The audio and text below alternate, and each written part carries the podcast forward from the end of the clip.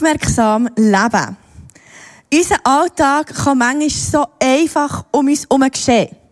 Es läuft so viel, wir sind beschäftigt, wir sind am Arbeiten, wir sind in den Hobbys, im, im Alltag, im Haushalt und so weiter. Und jetzt in der Weihnachtszeit, oder, gibt es irgendwie noch viel mehr zu tun. Der Adventskalender, was hat der Adventskranz, heute ist im Fall übrigens der erste Advent, ähm, Genau, der Weihnachtsbaum schmücken. Also ja, das, das muss man jetzt noch nicht. Und nachher all die Weihnachtsessen, dann wisst ihr, was gut ist bei mir? Ich habe dieses Jahr so viel essen, wie ich will, man sieht es nicht. Das ist super. Ähm, das muss ich noch einmal ausnutzen. Dann ist nie mehr. Gut, aber jedenfalls, unser Alltag ist manchmal so vollgestopft in unserem Leben. Es kann so viel laufen. Der Lucius Annaeus Seneca, das war ein römischer Philosoph, der zur Zeit von Jesus hat gelebt der hat gesagt, es ist nicht zu wenig Zeit, die wir haben, sondern es ist zu viel Zeit, die wir nicht nutzen. Und ich glaube, da ist schon dann zumal, oder? Sind die Leute weise gewesen. Und es hat so viel. Wir sollen Zeit nutzen, die wir haben. Und ich finde das so schön, bei Jesus zu sehen. Wie er in seinem Alltag hat Menschen um sich herum wahrgenommen und sein Alltag nicht hat vollgestopft. Und zwar hat er immer wieder Platz geschaffen für Begegnungen in seinem Alltag. Und immer hat es auch keine Rolle gespielt, wie die Person ist. Er hat mit Frauen geredet, mit armen Menschen, mit ähm, reichen Menschen. Immer hat es keine Rolle gespielt, wer die Person ist. Und eines Tages ist Jesus unterwegs nach Samaria und seine Jünger sind dort in die Stadt Sichar gegangen. Und vielleicht hat Jesus auch Lust gehabt, mit seinen Jüngern in die Stadt hineinzugehen, ein bisschen shoppen, oder? Okay, sie wahrscheinlich nicht shoppen, sie wahrscheinlich etwas einkaufen. Jedenfalls hat Jesus, ist nicht mit seinen Jüngern mitgegangen. Weil er hat gewusst, dass da noch jemand wartet, der soll wahrgenommen werden Er hat eine Pause eingelegt in seinem Alltag. Er hat eine Pause eingelegt in seinem Terminkalender, für Platz zu schaffen für einen Menschen, den er wahrnehmen will. Und wir wollen Menschen in unserem Alltag sehen und sie wahrnehmen in dem Innen, wo sie stehen. Und ich möchte mit euch heute die Geschichte anschauen von dieser Frau am Brunnen, wo dort ist und Jesus hockt an diesem Brunnen und nimmt sie wahr in dem, wo sie ist. Und wir werden drei kurze Filmausschnitte schauen aus, dem, aus dieser The Chosen, das ist eine Filmserie. Und genau, ihr müsst euch wissen, logischerweise ist der Text nicht eins zu eins von der Bibel. Es ist einfach so, wie es hätte können sein. Wenn ihr wollt, könnt ihr im Johannes 4 ab Vers 6 könnt ihr ja in der Bibel nachlesen. Aber genau, wir schauen jetzt mal den ersten Filmausschnitt zu dieser Szene.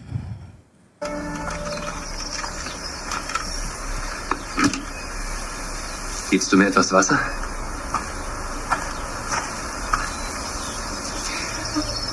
Hast du mich verstanden? Ist es so schlimm? Was? Du, ein Jude, fragst mich, eine Samariterin, nach Wasser? Und eine Frau? Das tut mir leid. Ich hätte bitte sagen sollen. Hier draußen ist es so allein nicht sicher für dich. Für dich auch nicht. Warum bist du nicht mit den anderen gekommen? Und warum so spät am Tag? Gehen die Frauen nicht zu den Brunnen, wenn es kühl ist am Morgen? Doch, ja. Keine von denen will mit mir gesehen werden, also muss ich mittags kommen. In der Hitze, woran du mich ja gerade so freundlich erinnerst. Wieso wollen sie nicht mit dir gesehen werden? Eine lange Geschichte. Ich hätte trotzdem gern etwas Wasser, falls das geht. Erstaunlich, was eine trockene Kehle alles bewirkt. Bin ich nicht unrein für dich? Wirst du durch dieses Gefäß nicht beschmutzt?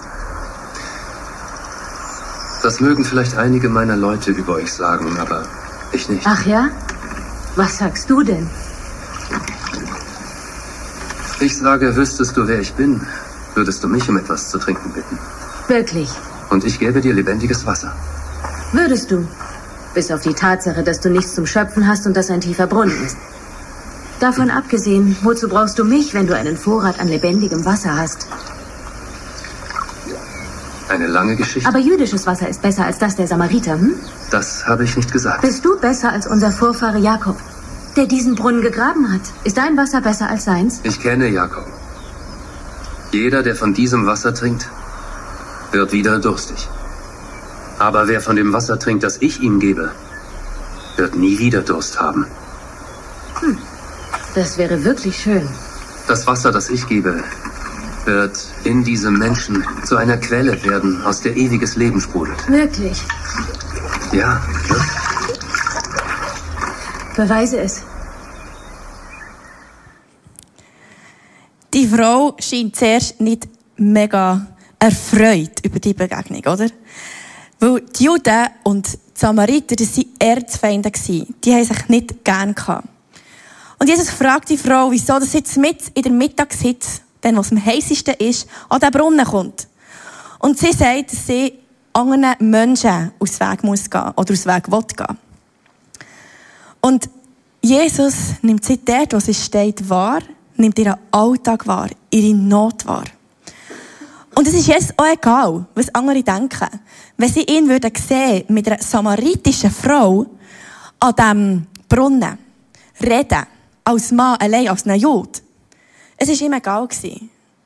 Weil Jesus hat das Leben von dieser zerbrochenen und kaputten Frau gesehen. Er hat gesehen, dass äh, jemand da ist, der ihn braucht. Klar, Jesus hat sich auch jemand Einfacheres aussuchen wo er begegnet. Aber er gewusst, dass da eine Frau ist, die Hilfe braucht. Die die Not wahrgenommen werden Und wo in unserem Alltag begegnen wir Menschen, die eine herausfordernde Situation haben, die, die Hilfe brauchen, die leiden, die vielleicht kaputt sind. Nehmen wir ihre Not wahr, ihr Leben? Oder gehen wir manchmal einfach dran vorbei? Und wo gibt es Menschen in unserem Alltag, die wir wahrnehmen dürfen, die wir sehen dürfen? Sei das in unserem Alltag, wo wir drinnen stehen, egal wo wir sind, sei das beim Arbeiten oder beim Einkaufen, in der Nachbarschaft, egal wo, dort, wo wir uns bewegen. Und ich finde es krass, wie Jesus sich bewusst Zeit nimmt, für einen Brunnen zu sitzen. Oder? Er ist nicht mit seinen Jüngern in die Stadt. Er hat sich bewusst Zeit genommen, an diesen Brunnen zu hocken. Und wo in unserem Alltag nehmen wir Zeit, uns Zeit, für bewusst Menschen wahrzunehmen. Wie gehen wir durch den Alltag? Da rede ich auch zu mir, zu uns allen. Wie gehen wir durch unseren Alltag? Es braucht Kraft, es braucht Energie, es braucht Mut, Menschen wahrzunehmen. Und sich nicht nur um einen eigenen Alltag zu drehen. Das meine ich jetzt nicht anmassend, sondern das ist echt Realität. Also auch bei mir. Wenn ich jemanden warnen will, muss ich raustreten. Aus meinem Fenster, das sich bewegt. Wo sich die ganze Zeit etwas läuft, oder? Und wenn ich aber jemanden darf warnen in meinem Alltag innen, wie schaffe ich eine Brücke in den Alltag von dieser Person? Ich finde das so cool, wie Jesus das gemacht hat. Er war so natürlich. Jesus redet einfach über das Wasser, das die Frau im Schöpfen ist. Er hat nicht irgendwie über, keine Ahnung, über was das reden kann. Aber einfach, er hat über, über das ganz Natürliche, wo die Frau drin steckt, über das Wasser, das sie im Rausnehmen ist. Und ich glaube, wir dürfen ganz natürlich über alltägliche Sachen reden. Mit Menschen, die wir begegnen. Mit Leuten in meinem näheren Umfeld fällt mir das einfach, weil ich habe meistens, nicht ganz immer, aber häufig habe ich zwei kleine Kinder dabei und das sind ganz gute Brückenschaffer. Im Moment sind sie noch so klein. Ich weiss, irgendwann werden sie es nicht mehr sein. Aber einfach im Moment in, ist es für mich einfach, in den Alltag von Menschen hineinzukommen, weil sie so gute Brückenschaffer sind. Und ich kann so einfach über den Alltag reden, über das, was, was Menschen beschäftigt. In meinem Alltag innen. Und wir lesen in Johannes 4, Vers 10. Jesus antwortete ihr, wenn du wüsstest, was Gott dir geben will und wer dich hier um Wasser bittet, würdest du mich um das Wasser bitten, das du wirklich zum Leben brauchst. Und ich würde es dir geben.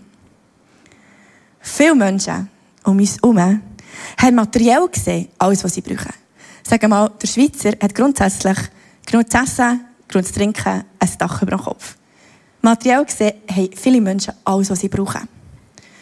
Und die Frau hat den Krug mit Wasser gehabt. Eigentlich alles, was sie braucht, für ihr natürliches Leben auszufüllen, oder?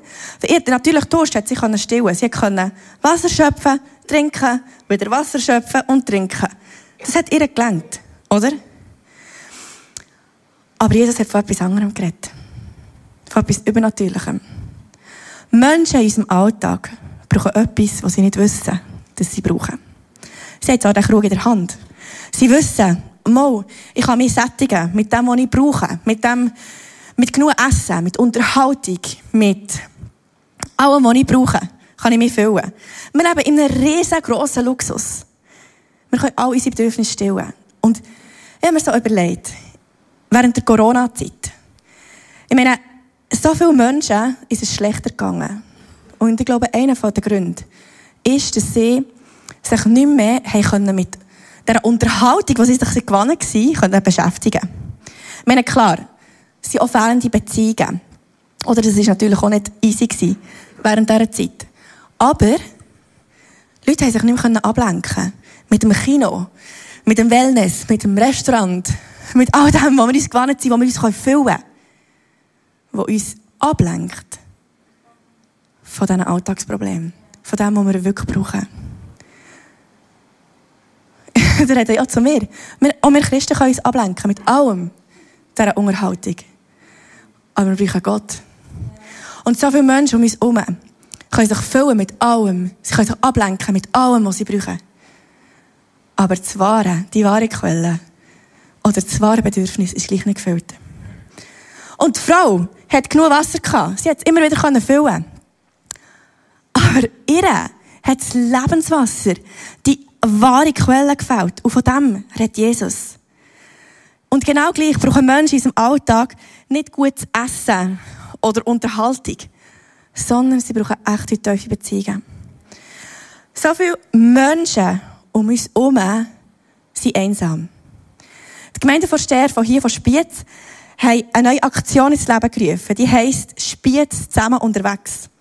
Weil sie feststellen, dass gerade seit der Corona-Zeit sehr viele Menschen sich zurückziehen. Es sind weniger Leute in den Vereinen, es sind weniger Leute unterwegs. Viel mehr Leute ziehen sich zurück und gehen gar nicht mehr so fest raus. Ähm, weil sie einfach das wie nicht mehr suchen. Und die Leute sind aber am Vereinsamen. Und darum hat die Gemeinde jetzt gesagt, mit der politischen Gemeinde, mit den verschiedenen Kirchen, mit Leuten, die reinstehen, haben wir zusammen unterwegs sein, für das Beziehungen verstärken werden, untereinander. Beziehungen sind so unglaublich wichtig. Und Beziehungen untereinander, aber schlussendlich natürlich Beziehung zu dem Gott. Und ich finde es so cool, wie Jesus eine Brücke hat geschaffen im Alltag von dieser Frau, indem er über das Wasser hat geredet, das sie hat geschöpft. Im Vers 11 bis 14 lesen wir. Aber Herr, meinte da die Frau, du hast doch gar nichts, womit du Wasser schöpfen kannst. Und der Brunnen ist tief. Wo willst du denn das Wasser für mich hernehmen? Kannst du etwa mehr als Jakob, unser Stammvater, der diesen Brunnen gegraben hat? Er selbst, seine Söhne und sein Vieh haben schon daraus getrunken. Jesus erwiderte, wer dieses Wasser trinkt, wird bald wieder durstig sein.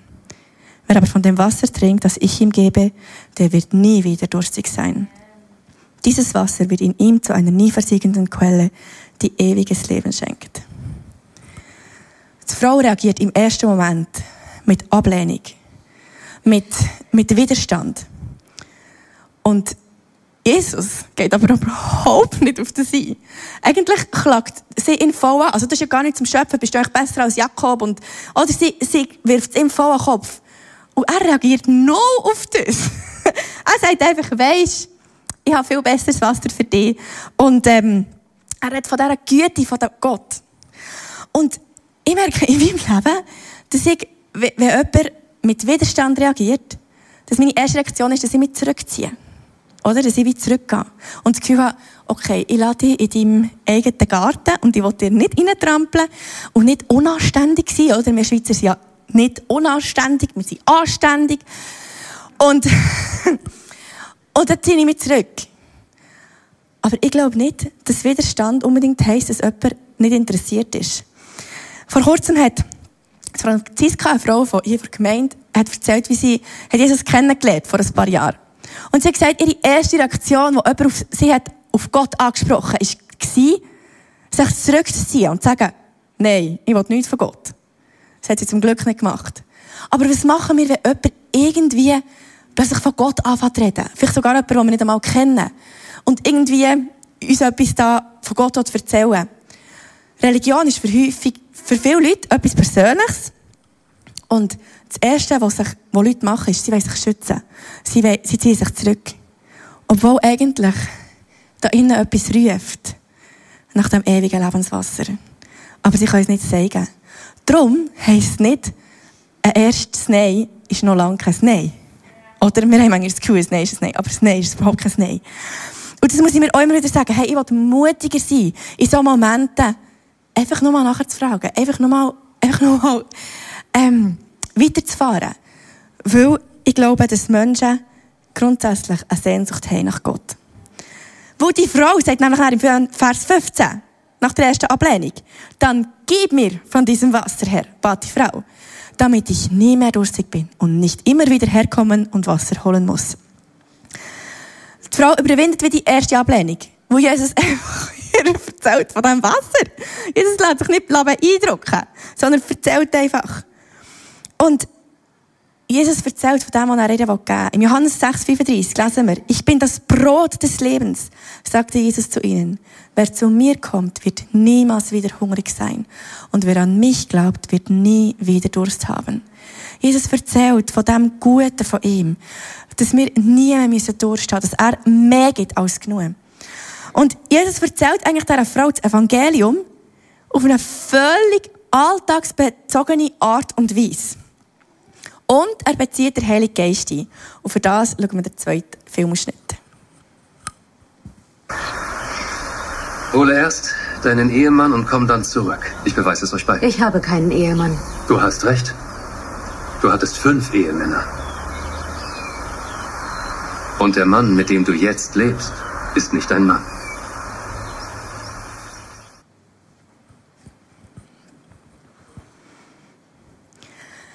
Sehen hier, wie Jesus mit dem Heiligen Geist zusammenarbeitet. Jesus holt die Frau mit Hilfe vom Heiligen Geist an einem ganz tiefen Ort von ihrem Leben ab. Und ich finde es so schön zu sehen, wie Jesus sein Herz voll ist mit Barmherzigkeit. Nicht Verurteilung, sondern mit Barmherzigkeit. Für das zerbrochene und schmerzvolle Herz dieser Frau. Und Jesus sieht sie leiden. Jesus hat sie easy können verurteilen. Ich meine, was sie hat geboten, könnte man sagen, ja, fünfmal ein Mann und jetzt der sechste. Und, oder er hat sie können verurteilen. Aber sein Herz ist voll mit Barmherzigkeit. Und er sieht das leidende und das betrübte Herz von dieser Frau. Und wenn wir Menschen am tiefsten Ort von ihrem Herz, von ihrem Leben erreichen wollen, glaube ich, dürfen wir mit dem Heiligen Geist zusammenarbeiten. Weil er, nur er, kennt die tiefsten Geheimnisse von, von den Menschen. Im 1. Korinther 2,14 lesen wir, der Mensch kann mit seinen natürlichen Fähigkeiten nicht erfassen, was Gottes Geist sagt. Für ihn ist das alles Unsinn, denn Gottes Geheimnisse erschließen sich nur durch Gottes Geist. Was für ein Geschenk dürfen wir den Heiligen Geist haben? Dürfen wir mit dem Heiligen Geist zusammenarbeiten? Und der Heilige Geist sagt uns immer wieder Sachen, die wir nicht wissen. Und was hier einfach die Herausforderung ist, ist, dass wir ja meistens, also eigentlich nie, hundertprozentig wissen, stimmt jetzt das oder nicht. Und darum ist es ein Lehren, mit dem Heiligen Geist zusammenzuarbeiten. Vor einem Moment habe ich einen alten Mann getroffen am Bahnhof und habe das Gefühl, ich soll ihm sagen, dass er ein guter Grossvater ist für seine Grosskinder. Dass er mega prägend ist für ihre Leben und ihnen so viel Wert gibt. Und die menschliche Deborah hat gedacht, ja, aber Jesus, ich weiß ja gar nicht, ob der mal überhaupt Kind hat, ob der überhaupt Grosskind hat. Und ich meine, wenn der nicht einmal Grosskind hat und vielleicht gerne Grosskind hat, was passiert denn? Und so weiter, oder? Aber der Mann ist eben immer noch dort gekackelt. Und er tut mal so mit Jesus austeilen, was er jetzt macht. und schlussendlich bin er gleich auf ihn zu. Und hat ihm das erzählt, dass er mega viel Wert hat für die, für die Kinderleben. Und er war so berührt. Gewesen. Und ich glaube, das ist so unglaublich schön, wenn Menschen von dem direkt von Gott dürfen berührt werden. Genau, aber es braucht eigentlich immer wieder Mut. Und ich wünsche mir so viel mehr, dass wir wirklich dürfen tiefe und persönliche Gespräche haben, wo wir etwas hören von dem, vom Heiligen Geist. Und ich wünsche mir, dass es nicht einfach ein schönes Gespräch bleibt, das ist, also das ist immer wertvoll. Aber ich wünsche mir echt so fest, dass wir viel mehr auf Jesus dürfen herweisen. Auf den Retter, wo er ist. Und für das schauen wir noch den letzten Filmausschnitt. Und es kommt die Zeit, da ihr weder auf diesem Berg noch in Jerusalem den Vater anbetet. Aber wohin soll ich dann gehen, wenn ich Gott brauche? Ich habe zwar noch nie etwas von Gott bekommen, aber ich könnte ihm nicht mal danken, wenn es so wäre. Du kannst überall beten. Gott ist Geist. Die Zeit ist gekommen, wo es keine Rolle mehr spielt, wo du anbetest. Nur das du es tust. Herz und Verstand, das, das ist die Art von Anbetung, die er will. Es ist unwichtig, woher du kommst. Oder was du getan hast.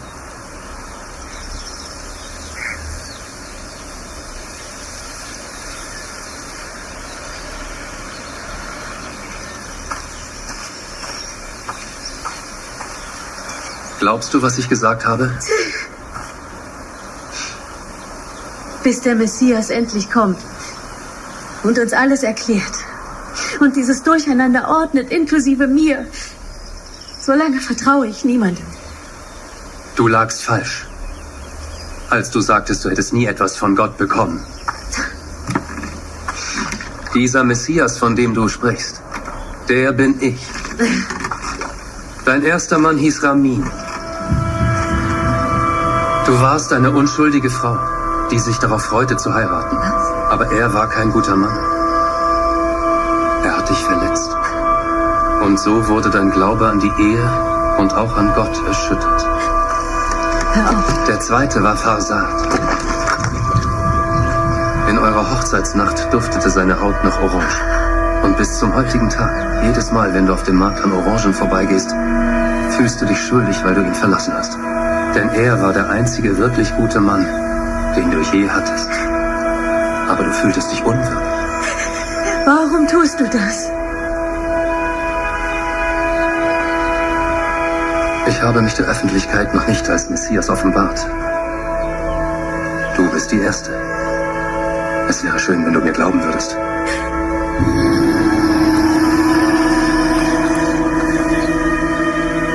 Hast dir die falsche ausgesucht. Ich bin nach Samaria gekommen, nur um dich zu treffen. Glaubst du, es ist Zufall, dass ich, ich hier bin, mitten am Tag?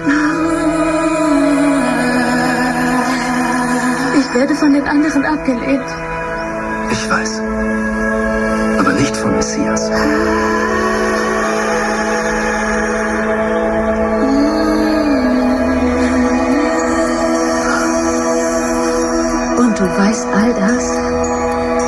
Du der Christus bist?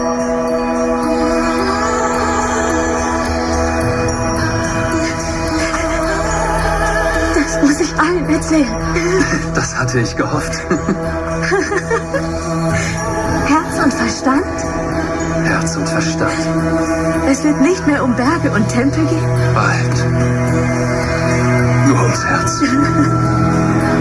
Versprichst du das? Ich verspreche es.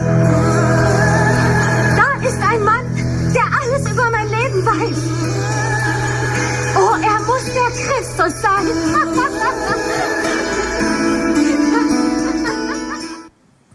Was für eine berührende und schöne Szene, wo die Frau dem Jesus begegnen Jesus sieht die Hoffnungslosigkeit, die Ablehnung in den Augen von dieser Frau. Sie ist vor der Gesellschaft verurteilt worden. Und er sagt ihr, dass er nur nach Samaria ist gekommen, wegen ihr. Dass sie darf erkennen, wer er ist. Und Jesus offenbart sich als Messias einer ausländischen, verhassten und verstoßenen Frau ganz als erstes. Was für ein Statement von Jesus. Wenn Menschen am tiefsten Ort von ihrem Leben, wo niemand mehr helfen kann, Jesus als Retter dürfen erkennen, was für ein Geschenk.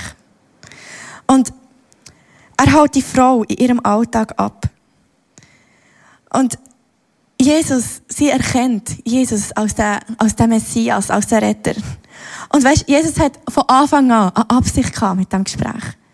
Er hat sie in ihrem Alltag abgeholt, indem er über das Wasser hat geredet, wo, wo sie dem Schöpfen war. Er ist barmherzig indem er über ihr Leben hat geredet, über die Männer, die sie hatte.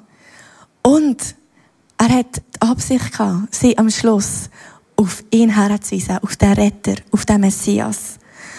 Und sie hat ihn erkannt. Was für ein Geschenk. Was für ein Geschenk, dass wir Jesus als Retter dürfen erkennen von unserem Leben. Was für ein Geschenk, wenn wir das schon heute dürfen merken, dass Jesus der Retter ist von unserem Leben. Und vielleicht sagst du, ich habe Jesus noch nie als Retter wirklich erkannt und angenommen in meinem Leben. Dann ist heute ein guter Tag für das. Weil du darfst merken, dass Jesus den Unterschied in deinem Leben ausmacht. Und dass du darfst wissen, dass du mal bei diesem Jesus darfst. Und ich habe dir ein Gebet mitgebracht, wo du mit mir beten darfst. Und wir tun jetzt, äh, wenn du sagst, hey, ja, ich will das so gerne beten, wir tun zusammen, wir tun nicht zusammen die Augen zu, genau, wir tun das einfach beten. Ich habe das mitgebracht und wir lesen das zusammen. Jesus, ich komme zu dir. Bitte vergib mir all meine Fehler. Komm jetzt in mein Herz. Bist du mein Gott. Ich will dir nachfolgen. Ich glaube an dich. Erfüll mich mit deinem Heiligen Geist. Und Jesus, ich danke dir, dass du jetzt geht jedes Einzelne, das betet hat, mit deinem Heiligen Geist erfüllst. Mit Frieden, mit Freude und mit dieser Gewissheit, dass du jetzt der Retter bist, der das Leben ausmacht. Danke viel, viel mal. Du bist so gut. Amen. So gut zu wissen, dass Jesus der Retter ist.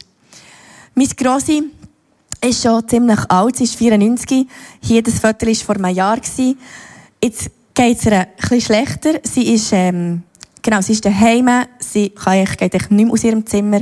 Sie ist körperlich, seit mit 94 darf immer schlecht gehen, aber es geht ihr wirklich, wirklich nicht mehr gut. Aber ihr Verstand ist noch voll klar. Und am Ende vor einer Woche bin ich bei ihr und sie hat gesagt, weisst du, Deborah, weisst du, was so gut ist, zu wissen, mein Erlöser lebt. Jesus, ich werde zu ihm gehen, weil er lebt. Und weisst, sie hat so vieles in ihrem Leben erlebt. Sie war erfolgreich. Sie hat fünf Kinder. Sie hat x Grosskinder. Ich weiss ehrlich gesagt nicht einmal wie viel. Und Urgroßkind, genau, Urgroßkind weiss ich nicht wie viel. Und Grosskind hat sie 26. Aber Urgroßkind weiss ich nicht wie viel. Jedenfalls, sie hat ein riesen, ein geladenes riesen Erbe. Aber am Schluss von ihrem Leben geht es nur noch darum, dass Jesus lebt. Und der Charles Spurgeon, er war ein riesiger Erweckungsprediger. Er hat seine Predigt das Jahr bei 50 Sprachen übersetzt worden. Er hat so viel Erfolg in seinem Leben. Am Schluss von seinem Leben sagt er, meine ganze Theologie ist auf vier Worte zusammengeschrumpft. Jesus starb für mich. Was für ein Geschenk, wenn wir dürfen wissen, dass Jesus unser Retter ist, dass Jesus lebt. Und wir sind ja dran, Zettel zu sammeln in dieser Vase. Und, und ähm, wir haben da schon ganz viele Namen aufgeschrieben, da sind über 2000 Namen drin. Es geht jetzt nur um eine Zahl. Für Menschen, die wir in unserem Alltag wahrnehmen wollen. wollen eine Brücke schlagen, indem wir mit dem Heiligen Geist zusammen arbeiten dass wir immer wieder dürfen in den Alltag von Menschen Einfluss nehmen wo wir, wo der Heilige Geist zu uns redet und wir das weitergeben. Und weil wir auf den Jesus herweisen Und auf der Seite sind Zettel, wenn dir noch irgendwie diese Woche ist, ein Name in Sinn gekommen, oder jemand, wo du merkst, hey, das ist jemand, der auf meinem Herz ist, den ich mir wünsche, dass die Person, den Jesus, kennenlernen darf. Dann darfst du gerne während dem nächsten Song noch ein Zettel ausfüllen und hier in die Vase tun. Und wir werden zusammen jetzt den Song singen, daheim. Und wisst ihr, was für ein Geschenk, dass wir dürfen wissen, wo wir hergehen, wenn wir mal nicht mehr auf dieser Erde sind. Und was für ein Geschenk, dass wir so noch, noch so viele Menschen in unserem Alltag mitnehmen an den Ort.